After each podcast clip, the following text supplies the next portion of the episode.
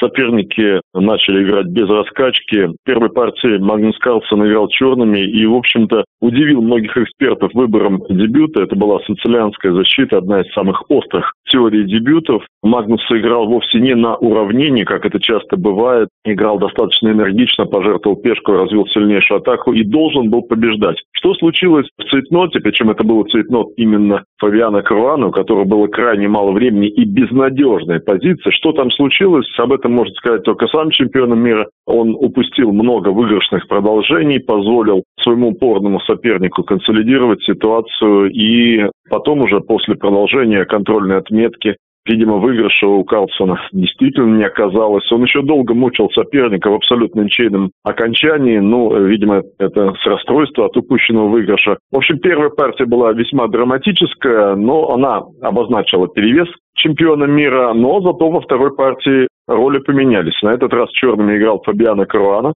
И в Ферзион Гамбите он сумел преподнести некоторый сюрприз для чемпиона, который стал очень долго думать и явно оказался не готов к варианту. В общем, спустя какое-то время в этой партии сильнейшей страной оказались черные, то есть претендент давил, у претендента было преимущество и лишняя пешка, но реализовать этот перевес не удалось. Не могу сказать, что у Крыланы были реальные шансы на выигрыш, но то, что он давил, и то, что именно он был доминирующей страной в этой партии, я думаю, что для него психологически очень важно, потому что психологическая инициатива в матче имеет огромное значение. Это значит оказывать давление на соперника, это значит быть на чужой половине поля, как это происходит в футболе. Так что старт интригующий, и я надеюсь, что дальше будет еще интереснее.